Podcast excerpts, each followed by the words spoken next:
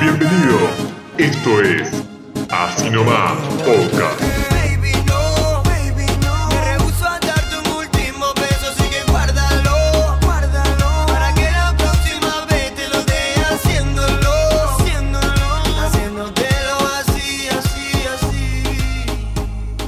Bacher, va para vos también, ¿eh? Sí, ya escuché, Marquitos. Pero igual Copito ya empezó a grabarse. Bueno, episodio número 15 de Así Nomás. Bienvenido ahora Hebel es el que presenta. Esto ya viene pasando desde hace dos capítulos, por lo No, menos. sí, igual pasa escuché, escuché el último. por no el cumplir con el programa, Bacher. Desapareciste y no te estás enterado de nada. Quiero pedirle perdón a mis radioescuchas. Sé que los defraudé el último programa. Mientes, me haces daño y luego te arrepientes. Igualmente, habían dejado una, una, una pregunta final para mí. ¿Qué órgano vendería? Una cosa así. Que si quieren la respondo ahora. No sé si ahora o cuando quieran. Ahora lo esperamos con ansias. Para mí, eh, esto habría que chequearlo con un doctor de verdad, pero tengo entendido que el hígado se regenera. O sea que si vendo una parte del hígado, eso me vuelve a crecer. A Si el hígado se regenera. ¿Quién quisiera una parte de un órgano si se puede regenerar por sí solo? Hay gente que tiene el hígado fallado. Está bien, pero con Claro. un hígado fallado, con medio hígado no, no se soluciona. Si necesitan un hígado, necesitan el hígado entero, porque un hígado fallado no necesita una parte del hígado. mm, no sé. Copito Uh. tiene una pinta de estresado, yo creo que no se baña hace bastante.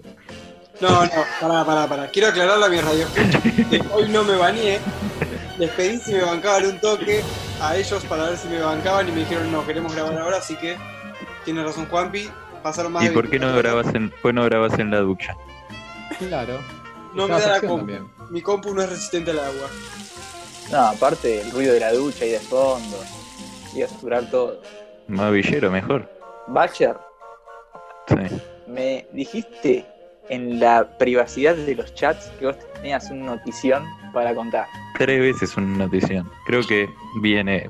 En noticias contadas viene primero el del toro Ron que dejó sin luz a media ciudad. Después el de el, la que contó Marquito del intendente que hacía el sorteo del lechón. Y esta está peleando el tercer puesto. Sucede en el sudeste asiático, en Tailandia, para ser más precisos. Vieron que eh, en toda verdulería se venden maples de huevo. Una señora va a la verdulería en Tailandia, no me pregunten la ciudad porque no la sé, compra un maple y cuando le está dando la verdulera al, a la cliente el maple, sale un pollo, tipo, nace un pollito ahí y, está el video de cómo está el pollito saliendo del huevo y también estaba toda sorprendida, cagándose de risa de que estaban haciendo un pollo en, la- en el medio de la venta del huevo. Eh, pero nació tipo, estaba como, como que el proceso por el cual pasa el huevo para matar al pollo no había terminado y el pollo estaba semi muerto, tipo, estaba medio volado el pollo, no tenía pelo, era medio raro. Tipo, el video es bastante asqueroso. Yo me pongo a pensar, ¿alguna vez nos habremos comido un pollito ahí adentro del huevo, del cascarón? Tengo, tengo una gran anécdota con un pollito. Ninguno de ustedes estaba presente, pero es una gran anécdota. Es así, la voy a contar rápido así no se consume el podcast. Fuimos a Ecuador, no me acuerdo qué año ya, con, con un par de sátrapas que me acompañaron. Cuestión, voy a decir el nombre, después vamos a ponerle el pip. Eh, jugaba a Boca River el amistoso de verano y yo le aposté a que si ganaba River iba a liberar un pollo. El amo le ha dado a Dobby un calcetín. Tipo, estábamos paseando por Montanita y descubrimos que había una veterinaria que vendía pollitos vivos. Entonces yo le dije que si ganaba River, compraba un pollito y lo liberaba. Ganó River, fue, logré que quiera que gane River. Ganó River, fuimos a la veterinaria el día siguiente, liberamos al pollo, tipo, había un puente, no me acuerdo qué, con bosque, y liberamos al pollo, le pusimos Claudio en honor al gallo Claudio, lo liberamos y cuando nos estábamos yendo, viene una señora y lo secuestra. ¡Corre, perra, corre! Y tipo, estábamos arriba de un puente nosotros y vimos cómo la señora agarraba al pollo y yo salí corriendo, frené a la señora y dije, señora, ese es mi pollo, no sé, estuvimos discutiendo 10 minutos que se quería llevar al pollo, yo le decía que no, me lo devolvió después de 10 minutos de conversación y lo liberamos de nuevo. Y ahora Claudito está libre ahí por el bosque ecuatoriano. Esa fue una clara negociación de rehenes. O sea, vos podrías ser. Era 10 minutos de una conversación de idiota, yo diciéndole es mío y ella diciendo es mío, hasta que le gané por cansancio. No puedo creer lo que Bache, acabo de escuchar. Y capaz que pasó una un poco más grande, esa que se comen otros animales y se lo comió al pollito que vos liberaste. No, yo estoy seguro, yo estoy seguro de que ¿Te das cuenta Claudito que por está, tu culpa está, capaz está liberando. el- pollito No. una hora que vos lo liberaste? Claudito es el presidente del bosque. Y cuando lo dejamos ahí, nosotros nos íbamos y el pollo me seguía. Tipo, yo caminaba y el pollo caminaba atrás mío, doblaba para ver si me estaba siguiendo a mí efectivamente o no, y me seguía. Tipo, pensaba que era la mamá, no sé. Y sí, te adoptó. Te adoptó como su madre. Puede ser. Me acuerdo que Bache salía dos dólares. Una mala madre que duró solo 10 minutos. Yo quiero contar algo, una anécdota que me acordé de a- liberar animales. Es ese tema. Eh, yo en mi trabajo tenía un jefe que una vez se fue a Brasil y se compró. Creo que había intercambiado sus zapatillas por dos monos chiquitos. ¿Cómo se llaman? Los monos titís. Eso. Cambió su par de zapatillas por dos monos titís porque se lo ofrecieron en la calle. Pero él se tenía que volver a la Argentina. No se los podía traer en el avión. Él lo que hizo fue darse, darle los dos monos a otro amigo que él cruzaba la frontera medio ilegal, no sé, por un, paso caminando. Después de dos días se encontraron en Catarata de Iguazú, del lado de Argentina. Este chico que tenía los monos, si me está escuchando mi jefe, le mando un saludo. Cosa que lo dudo mucho que me escuche, pero bueno. Eh, eh, entonces se encontraron en las Cataratas de Iguazú como punto de encuentro ahí. Bueno, estaban ahí pasando por Catarata, se encontró el amigo. Oh, amigo, ¿cómo estás? Toma, te entrego los monos titis. Que él había comprado por un par de zapatillas. Es buen negocio, ¿eh? Yo insisto con eso. Abrió la jaula ¿Y qué pasó? Había uno solo. Esta cosa es real, hijo. El amigo le dijo, uy, perdón, el otro lo tuve que vender para comprarme pasaje para venir a- acá a Catarata. Ah, vendiendo un mono se compró un pasaje de combi. Bueno, agarró, Ah, de combi, no de agarró el otro mono y me olvidé de contar algo. Antes los monos chiquis estaban muy energéticos, como que le saltaban encima y empezaban a jugarla. Y los monos Pero pará, Marquitos, Marquitos. Si compró un pasaje, ¿cómo volvía? Porque no tenía plata para el pasaje de vuelta. No, estaban- ellos estaban del lado de Brasil y el lado de Brasil hizo el canje zapatillas por monos chiquis. Ok, ok. No, Igual, Marcos, no entiendo algo. Sí. ¿Qué onda ahí en Brasil? Se manejan, no hay plata. Todo mono. Todo tres monos, dos monos. ¿Cómo es la cosa? Y es, es cuestión de canje. Ta- Hay muchos países árabes que también es lo mismo, tipo intercambian camellos por personas. Es así, es. acá fue monos por zapatillas. Por No, y por un pasaje de combi. Dijo por persona. Pero Pedro pasa, ¿no? Bacher nos contó que pasó eso, que a alguien le había ofrecido un par de camellos por una persona. Sí, yo te conté eso, ¿qué te conté?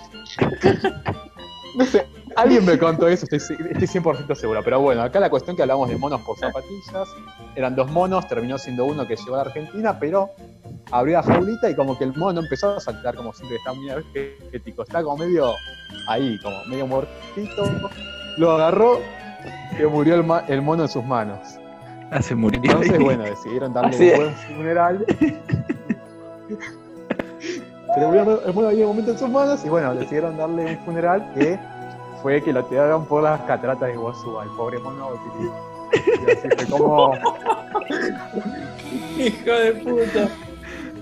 Voy a comentar algo que de lo que había hablado recién Marcos con el tema de los monos. ¿Vieron que unos monos robaron sangre infectada de un laboratorio en la India? Sangre infectada de vi. coronavirus. No, no sabía y qué hicieron después. No, no tengo idea qué hicieron. Bacher, vos create una teoría. ¿Qué, ¿Qué podrían hacer los monos? ¿Quién mandó a los monos? La verdad que es ¿Cómo una fue gran pregunta. entran a un laboratorio los monos y se robaron un frasco con sangre con coronavirus? Creo que por una ventana habían entrado, ¿no? Ahora, hablando de la India, junto Siempre al, encuentra el doctor, pie. junto al doctor tenemos un notición. Sí, es tremendo. Hay tantas noticias y justo coincidimos con la misma. Por ahora Escucha, no había Bacher, pasado. ¿eh? Arrestan a una paloma en India. La acusan de espionaje. Ojo, mirá si es Claudio, mirá si es Claudio que se que se reveló, se convirtió en paloma y, y ahora es eh, espía. Se tiñó. Tienen que ver la foto, es muy buena. Eh, la paloma mirándote con sus ojitos a través de la celda. Pero igual acá dice algo más que Hegel no dijo. Y ya hay anteriores casos. Se ríe. de- hay casos anteriores de que también privaron de la libertad a otras palomas en la India. ¿Por qué? No sé de qué se ríe, pero yo me río porque ya sé que va a ser gracioso. Uno no puede más, ¿eh? Se rumorea que estas palomas son palomas espías rusas. Eso dicen los indios. Sí. Pará, pero no está aclarado que la paloma no era una simple paloma, tenía en su pata un anillo con una clave de ciertos números y letras, que acá no tengo el texto, y las autoridades de la India dijeron que investigan el caso y que nada, porque las aves, las aves que emigran a la India no, no suelen tener anillos, y esta sí tenía un anillo con un código. Entonces nada, la, la llevaron a juicio. Y la, A la paloma. a la paloma. No te preocupes, Paloma, hoy no estoy adentro mío. Yo no sé si vos viste alguna vez el capítulo de Black Mirror que crean abejas robots, o sea, son mini robots de abejas que tienen la capacidad de filmar y, y meterse por distintos lados y volar y se usan para espionaje y bueno, después en la serie toman vida propia y medio que dominan la humanidad las abejas, es buenísimo. Pero lejos de eso, si le pones una mini cámara a cada paloma para que vaya a un lugar distinto. Otro Murió el doctor. Murió el doctor. ¿Sabes por qué murió el doctor? A ver, estoy esperando la frase. eh. Yo te voy a decir por qué murió el doctor. Contanos. Porque está más duro que cachetada de Transformer. Para Bacher, ¿sabes? En la página donde saqué esta noticia, relacionaban esta noticia con otra noticia. A que no adivinás de qué es la otra noticia. La verdad que no tengo ni idea. Que nació un pollito en un maple. No, lo relacionan con la muerte de Saturno, que es el caimán que fue mascota de Hitler. O sea, Sí. es lo que vienen los caimanes, ¿no? ¿Y esa es toda la noticia? No, O sea, ese es el título de la noticia que la relacionan. Yo, No entré a mirar la noticia, señor. Yo tenía No, no, entendido que, que a Hitler le gustaban mucho los animales, pero ¿me explicas cómo puedes tener un caimán de mascota que necesita un río? Un caimán no es. es enorme. Y no tiene cero contacto con los humanos, más que en un zoológico o en alguna reserva. Y bueno, por ahí este fue el caimán que se comió un nene en Disney. Porque era el, el caimán de Hitler. Lo liberó ahí. ¿Quién lo liberó? Hitler. Pero, eh, espera, un suceso fue después de la muerte de Hitler. Y bueno, ¿Cómo lo y el caimán murió ahí? hace cuatro días. La verdad que ese caimán era bastante longevo. ¿Dónde lo encontraron muerto, el caimán? En Rusia. O sea, lo soltó en Estados Unidos y después volvió solo a Rusia el caimán. Es que no sé qué le paró del caimán cuando mató al nene en Orlando. Ah, tal vez lo llevaron a la prisión de Rusia y se escapó y murió en Rusia. ¿Te imaginas, Hebel? ¿Te imaginas si Claudito mata a un turista? Y me hacen un juicio a mí. ¿Eso es posible? Hay que averiguar. Bacher, ¿te dieron Sí. factura cuando compraste el pollito? La verdad que no me acuerdo. ¿Puede ser que sí? Ahí se suma de nuevo el doctor. ¿Me escuchan? Hoy estoy muy mal con el wifi, me tengo que colgar del vecino. Ah, sí, está admitiendo un crimen. Bacherío. Mirá, yo lo admito, cosa que vos los eludís los crímenes que cometes, Bacher. Es que yo no me cuelgo del vecino, yo uso el wifi de la calle. Bueno, o pasemos a otro tema.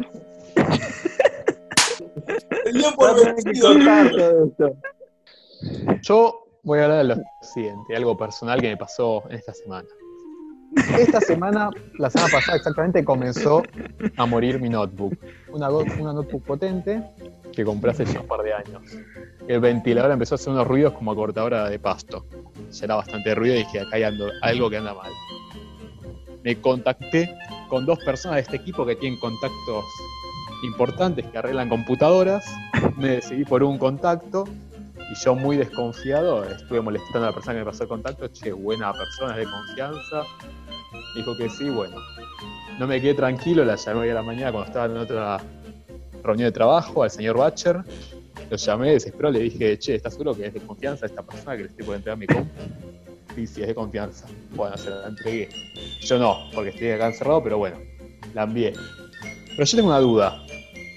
Yo Sí. se la envié la compu. Yo le envié la compu y esta persona tranquilamente se la puede quedar, porque no hay nada que justifique que yo se la di voluntariamente, no hay nada que justifique que es mía esa compu y si él quiere se la queda, Bacher. Ese es mi tema, que yo estoy pensando. Y eso pasa con cualquier servicio técnico o computadora. Y a veces hay que dar un salto de fe. Eh, seguís siendo igual de desconfiado que en la secundaria, no cambiaste nada. Mucha desconfianza. Segundo, Sí, sí. si quisieras alguien que te arregle las cosas así como decís vos, sin tener que confiar, existen las empresas que te hacen una factura y te la revisan y en base a eso te pasan un presupuesto. Yo te doblo la apuesta y te digo, ¿qué pasa? Porque vos estás hablando de la confianza y de gente que presta servicios. ¿Qué pasa si vos contratás un cerrajero, te cambia la cerradura de tu casa, pero se queda con una copia de la llave? Y después Buena se la vende, se la vende a un ladrón. Eso Para yo lo pensé cerrajero. Tranquilamente puede pasar eso, ¿eh? Por eso tenés que confiar más en el cerrajero que en tu médico de cabecera. Ojos que lo ven, corazón que no siente. ¿Una pollita?